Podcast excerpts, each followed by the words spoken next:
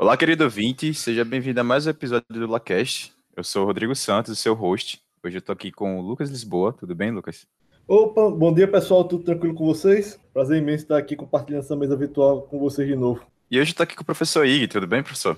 Tudo ótimo, Rodrigo, Lucas, queridos ouvintes, é um prazer estar com vocês nesse dia de hoje.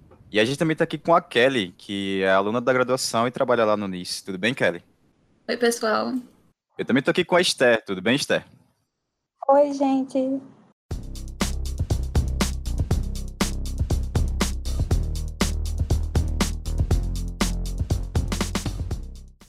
Então, pessoal, eu estou passando aqui rapidinho só para falar é, que a Secomp está para acontecer. Isso mesmo, a Semana de Computação, que teve a sua primeira edição é, acontecendo no ano passado, é, no período 2019.2, está para acontecer agora também em 2020 de maneira online.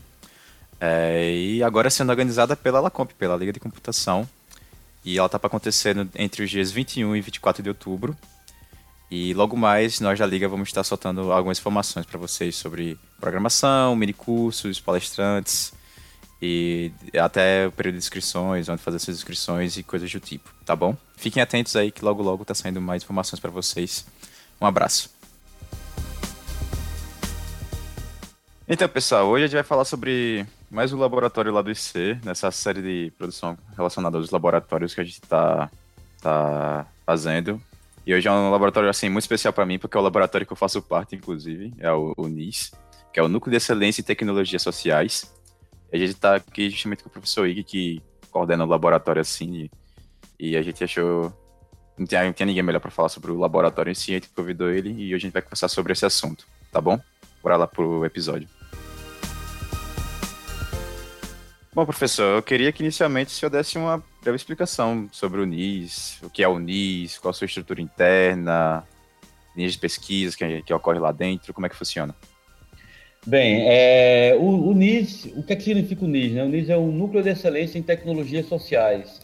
É, ele foi fundado em 2011 pelo Alain e por mim, e o grande, a grande razão para a gente ter fundado o NIS é que a gente tinha uma visão uma visão de que não era, é, não era o, o, objetivo em si de, na computação de desenvolver tecnologias como fim, mas principalmente para formar líderes que tinham e que tenham visão social, né? Hoje a gente vive num, num, num mundo que tem tanta des, tantas desigualdades e a gente achou que o grande objetivo nosso seria desenvolver líderes com visão social, que esses líderes em algum momento é, iriam se formar, se formam e tomam decisão onde quer que eles estejam é, de impactar positivamente a, a, sociedade. Então essa foi a grande razão da gente ter criado o NIS, isso em 2011,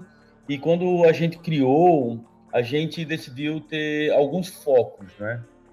Como a gente está num grupo que o objetivo era impacto social, a gente já vinha desenvolvendo pesquisas, principalmente o nosso mestrado, doutorado, já estava na linha de educação, e foi quando a gente decidiu ter um enfoque de informática na educação no grupo, porém, acreditando que essa pesquisa deveria impactar a sociedade, como eu já falei. E aí a gente adicionou a linha de empreendedorismo social, principalmente pautado nos princípios de Muhammad Yunus, que foi Prêmio Nobel da Paz, com a proposta de Banco dos Pobres, onde a ideia básica seria desenvolver negócios que não teria como o fim o, é, o aumento de renda de capital, porém o aumento do impacto, né? Todos os recursos que chegam para aquele empreendimento deveriam ser utilizados para aumentar o impacto social. E aí essa é, é esse é o fluxo, o processo que que a gente decidiu trabalhar da informática na educação ao empreendedorismo social, onde esse desenvolvimento iriam desenvolver competências e habilidades nos membros do NIS para se tornarem líderes com visão social. Então essa é a base que e a essência, né, do que fez com que a gente criasse o NIS.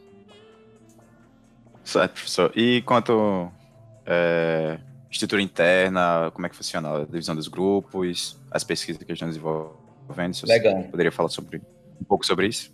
Legal. Então vamos lá. Então é, uma vez que a gente tem essa estrutura e, e essa visão, a gente é, começou a agregar é, pessoas, principalmente ex-alunos, né? Então, hoje a gente tem é, mais de 17 membros, a gente tem quase 20 membros no, no NIS hoje, professores que eu estou falando, é, tanto de, da UFAL quanto do IFAL, mas a gente tem professores da USP vinculados, professores da Unicinos vinculados, a gente tem professor, professora da, de UK vinculado, e a gente tem cooperações com diferentes grupos, né? Então a gente tem cooperação com três continentes diferentes, é, na Ásia, na Europa e obviamente é, no continente americano. É, não tem ainda cooperação com a Oceania, apesar de já ter é, interesse de pessoas de lá, mas a gente entende que um estabelecimento de cooperação ele é, se dá quando você tem recurso associado. E aí é, a gente tem recursos associados com esses diferentes é, continentes e pesquisadores trabalhando nesses diferentes projetos. Né? Então, por exemplo, é, o professor Diego ele trabalha numa linha de autoria de tecnologias educacionais. Né? O que? Como é que você pode tornar o processo de construção de tecnologia mais fácil e capaz de ser utilizado pelo professor? A outra é o Ranilson. O Ranilson trabalha com a área de mineração de dados educacionais e é, análise da aprendizagem, né, Learn Analytics. Então, ele está interessado muito, é, junto com o Diego, óbvio, na parte de inteligência aumentada, né? Como é que você pode fazer uso de inteligência de máquina para potencializar a inteligência humana? Então, tem, tem esses tipos de, de trabalhos que desenvolvem. Eu, em particular, estou interessado com como prover ou promover uma experiência ótima de aprendizagem, né? E experiência ótima você pode entender como você está numa interação de aprendizagem, interação em contexto educacional, mas não necessariamente exclusivo com o olhar na aprendizagem, mas também você está satisfeito, você está com o seu bem-estar, você está é, é, com um bem-estar é, alto ali, não é? Então a ideia é você fazer com que esse processo de aprendizagem se torne satisfatório. Esse é o, o, a grande linha de pesquisa que eu trabalho.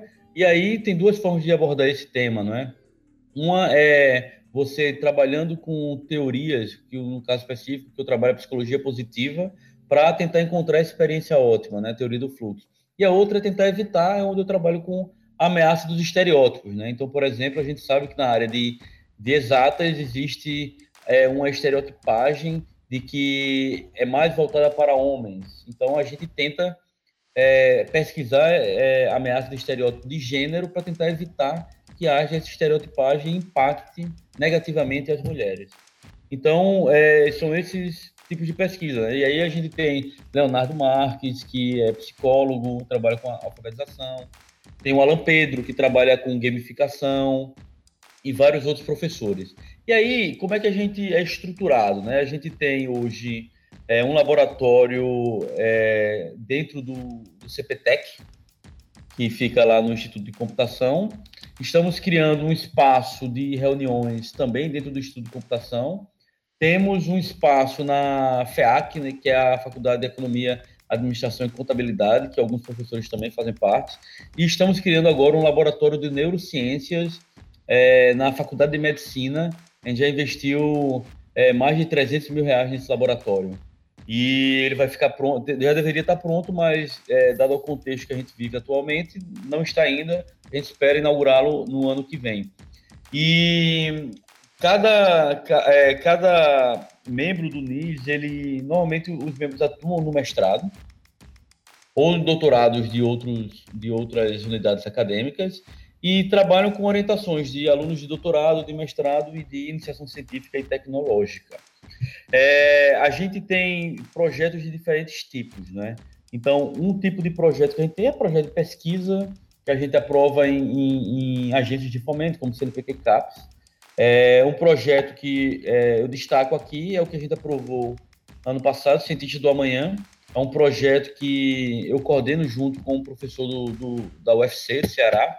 É um projeto de 25 milhões, que tem por objetivo impactar é, dezenas de milhares de estudantes da educação básica com um único objetivo, que é estimular a carreira de ciência nesses jovens.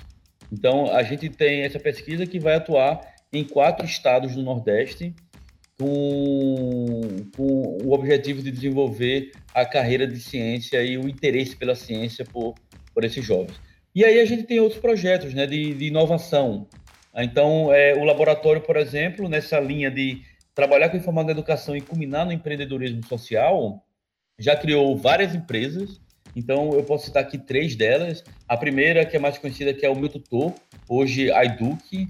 Já passaram mais de 200 mil alunos utilizando a nossa plataforma é, educacional. É voltada para o ensino médio e fundamental. E atualmente a gente tem mais de 10 mil, é, aproximadamente 10 mil alunos utilizando. É, outra tecnologia que a gente acabou de lançar nesse né, ano é Neuron, final do ano passado, na verdade, Neuron, que é trabalha com computação cognitiva e a gente conseguiu fazer a correção automática do Enem. Você tem ideia, a gente já fez é, mais de 100 mil análises é, de redações utilizando o nosso algoritmo e a gente já tem alguns clientes. A gente já rodou comercialmente é, pelo menos é, um ou duas dezenas de milhares de correções de redação. Uma empresa que está surgindo agora é a Tunobera, que é exatamente é uma empresa sendo liderada pelo Diego, Ranilson e Leonardo, que tem por objetivo trabalhar o conceito de inteligência aumentada, né? Como você faz com que é, inteligência artificial potencialize a inteligência humana. E aí o olhar inicial da Tunobera é exatamente professor. Então, como é que você pode desenvolver tecnologia para apoiar professor? Eles acabaram de, de, passar por um processo super rigoroso e conseguiram financiamento no edital do Centelha, por mais de mil inscritos, impressionante. E no final ficaram 57 projetos aprovados. E eles é, conseguiram ter é, um dos projetos aprovados, que estão agora com recurso e com certeza vai é, fazer com que dê um salto na empresa Tio Nobera. É, além disso, a gente tem é, envolvimento com políticas públicas. Então, a gente é considerado hoje um dos é, grupos mais especializados do país em tecnologia e evidências para a educação. Tanto é que a gente trabalha muito com o Ministério da Educação. Para você ter ideia, a gente foi responsável pelo desenvolvimento da tecnologia, que é a base para a seleção da, é, das compras dos livros didáticos para o país. Ou seja, a gente tinha sob a responsabilidade mais de 2 bilhões de reais por ano é, nessa tecnologia que a gente desenvolveu e a gente está, inclusive, lançando a nova versão dessa tecnologia na semana que vem. Então, esse é só um exemplo, né? A gente já executou mais de 10 milhões de reais junto com o Ministério e é, a gente é, fica muito feliz porque a gente, de alguma forma, está influenciando e apoiando o desenvolvimento de políticas públicas que vão melhorar a qualidade da educação básica do país. Então, é, a estrutura interna é um pouco disso, do que, do que a gente faz, do que a gente trabalha, né, esses projetos. E é isso. Perfeito, professor. Uh, Lucas, tem alguma, pesqui... É, alguma pergunta? É, tenho sim. O professor Ig foi o primeiro professor latino-americano a receber o prêmio do I3E TCLT.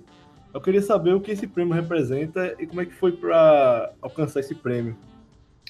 É legal, Lucas. Foi, eu fiquei muito feliz quando recebi esse prêmio.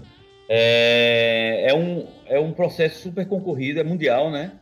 É, nenhum latino-americano tinha ganho ainda, e aí eu apliquei, né? Na verdade, eu fui indicado, e aí nessa indicação, meu nome foi é, é, aceito como o vencedor do prêmio, né?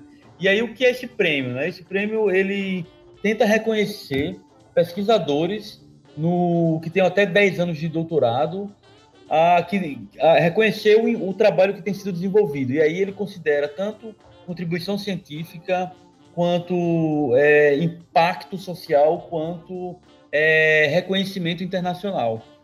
E aí, é, quando eles fizeram análise do, do, do, currículo, do meu currículo, eles viram que eu, que eu deveria ser o vencedor. Então, para mim foi, eu fiquei muito feliz o, o resultado disso é que eu vou ser palestrante no principal evento global é, sobre o tema é, da I3E, que é o iCout. É, além disso, participar do, dos grupos de debate que existem de geração de padrões e de avanço da área de tecnologias educacionais no mundo. Então, é, esses são os grandes resultados. E, óbvio, o reconhecimento de saber que a gente está no caminho certo, né? Então isso, isso é legal. Com certeza, professor. De novo, meus parabéns pelo prêmio. É, Lucas, mais alguma coisa? É, só para finalizar, né, professor, como é que a gente pode informar para os alunos que têm interesse é, qual o processo para eles entrarem no NIS, né? É feito uma seleção, é feito indicação, convites? Legal. É, hoje, normalmente a gente faz seleção de acordo com a disponibilidade de bolsa, né? Mas tem vários alunos que são voluntários no grupo e depois terminam ganhando bolsa. Então, tem, tem dois caminhos que eu recomendo no momento. Primeiro é, se você tem interesse, é, veja quem são os professores que você quer, é, quer trabalhar e manda e-mail diretamente para ele. E a outra forma é fala com alguém que já é do grupo, para conhecer mais sobre o grupo e ver como é que poderia se engajar. E aí essa pessoa que já está no grupo poderia fazer a ponte. Hoje, por enquanto, está assim, né? A gente está no estado de stand-by. A gente está com um projeto, é, dois projetos novos que vão surgir agora na casa de somando 4,8 milhões de reais e a gente vai ter recursos para bolsas, para de graduação a, a pós-doutorado e aí já seria uma forma de já se engajar. Um dado que eu queria trazer, a gente acompanhou esse dado por muito tempo e nos últimos anos a gente não tem acompanhado, nos últimos dois, três anos, devido ao volume de projetos que a gente tem aprovado. Mas um dado que eu sempre me orgulhei muito no NIS é que o aluno que fica pelo menos 18 meses no laboratório, ele consegue fazer ou chegar onde ele quer após a graduação. O que, é eu quero dizer com isso? quer dizer que se você entra no NIS, você fica pelo menos 18 meses trabalhando, né? É, é, se engajando de fato nos projetos.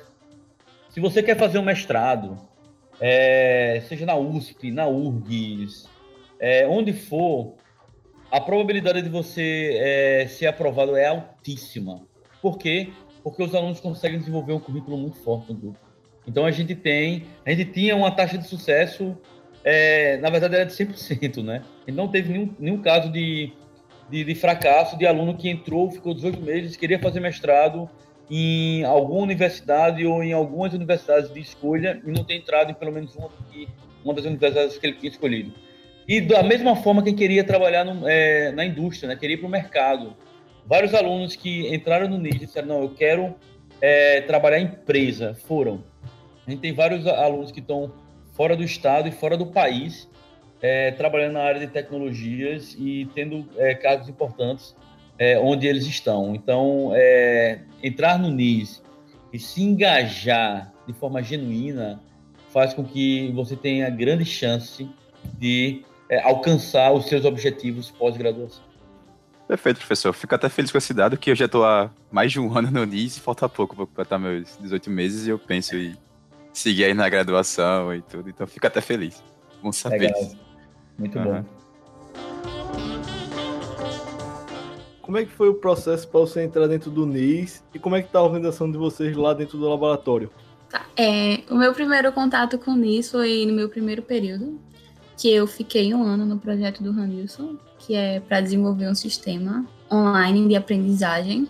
É, eu tive contato com ele por um professor meu do IFAL, Aí esse ano eu entrei no projeto de pesquisa do, do IG, que é sobre ameaça de estereótipo, juntamente com a Esté, a Camila e outros alunos de mestrado e doutorado, onde a gente vai submeter vários artigos que falam sobre o conceito de ameaça de estereótipo em ambientes até da computação mesmo.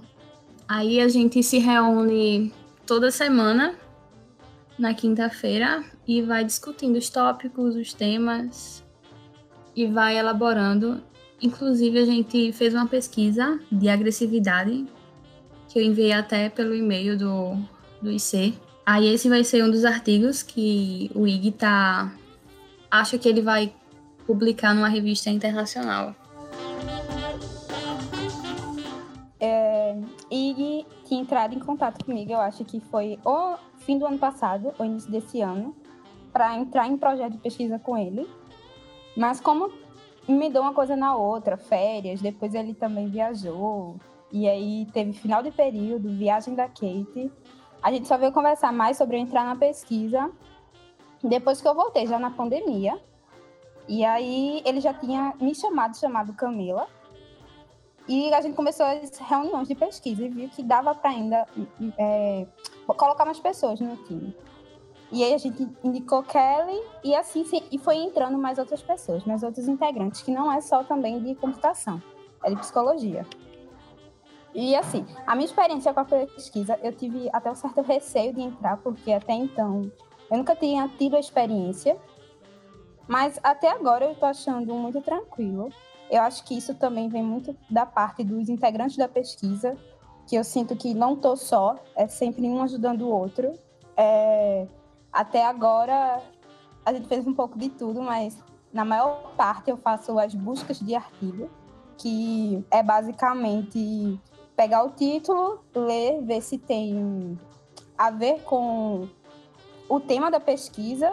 Se tiver, a gente inclui em outro filtro, que esse outro filtro é ler resumo. Se o resumo tiver, aí a gente passa para ler introdução e conclusão, que se ainda tiver a ver com o tema, a gente lê ele todo e faz uma espécie de resumo dele, do artigo. A revisão sistemática. A revisão sistemática, isso.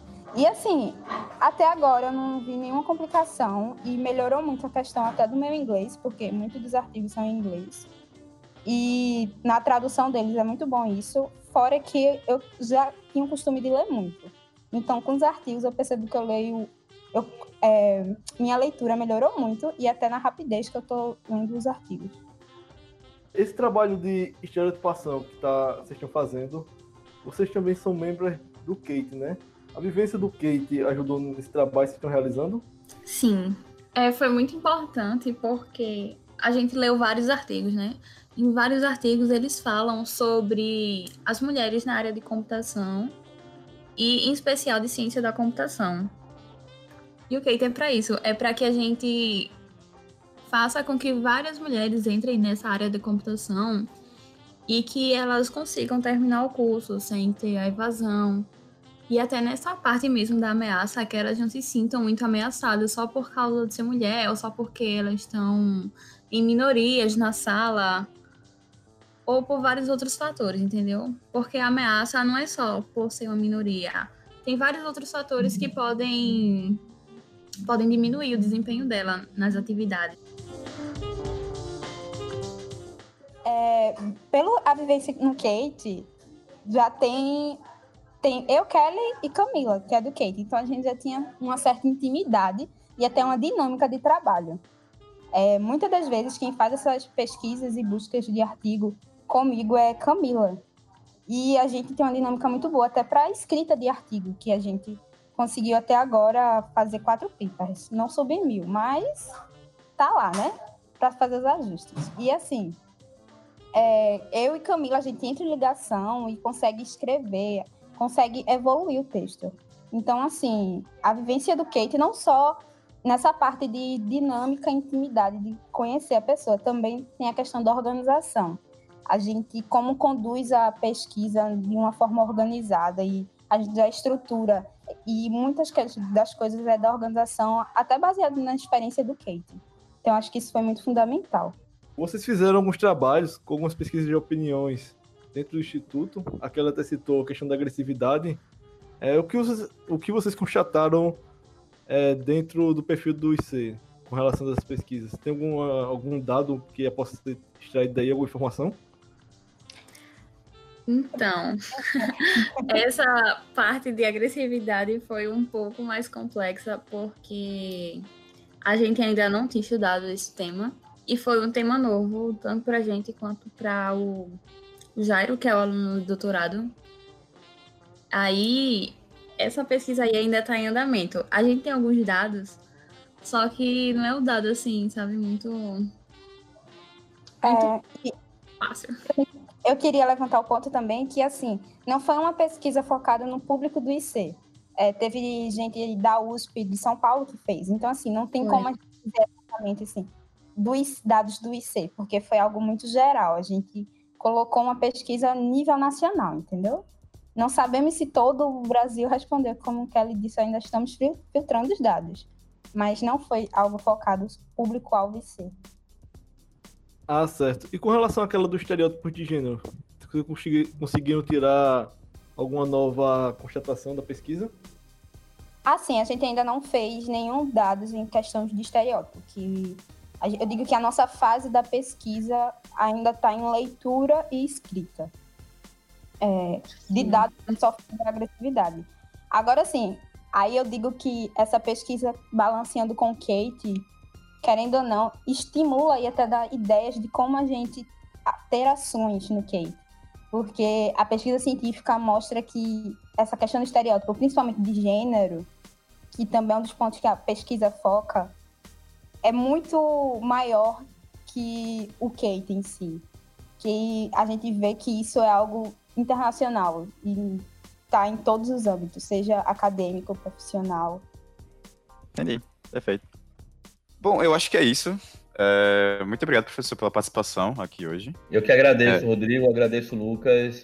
É, e qualquer dúvida, fiquem à vontade, pode me mandar e-mail. Meu e-mail é ig.ibert.ic.fal.br. Estou disponível para conversar com você. Bom, obrigado também, Kelly, por estar aqui hoje. Eu que agradeço a vocês pela participação. E obrigado também, Esther. Valeu. Obrigado a vocês, agradeço o convite. E muito obrigado, Lucas, por estar aqui também, hoje nesse episódio. Valeu, valeu, Rodrigo. Obrigado, professor, por aceitar nosso convite. E obrigado a todo mundo que é, acompanhou a gente, né? Nos ouvindo até agora. E obrigado a você, querido ouvinte. Eu vejo vocês no próximo episódio. Se cuidem e até mais.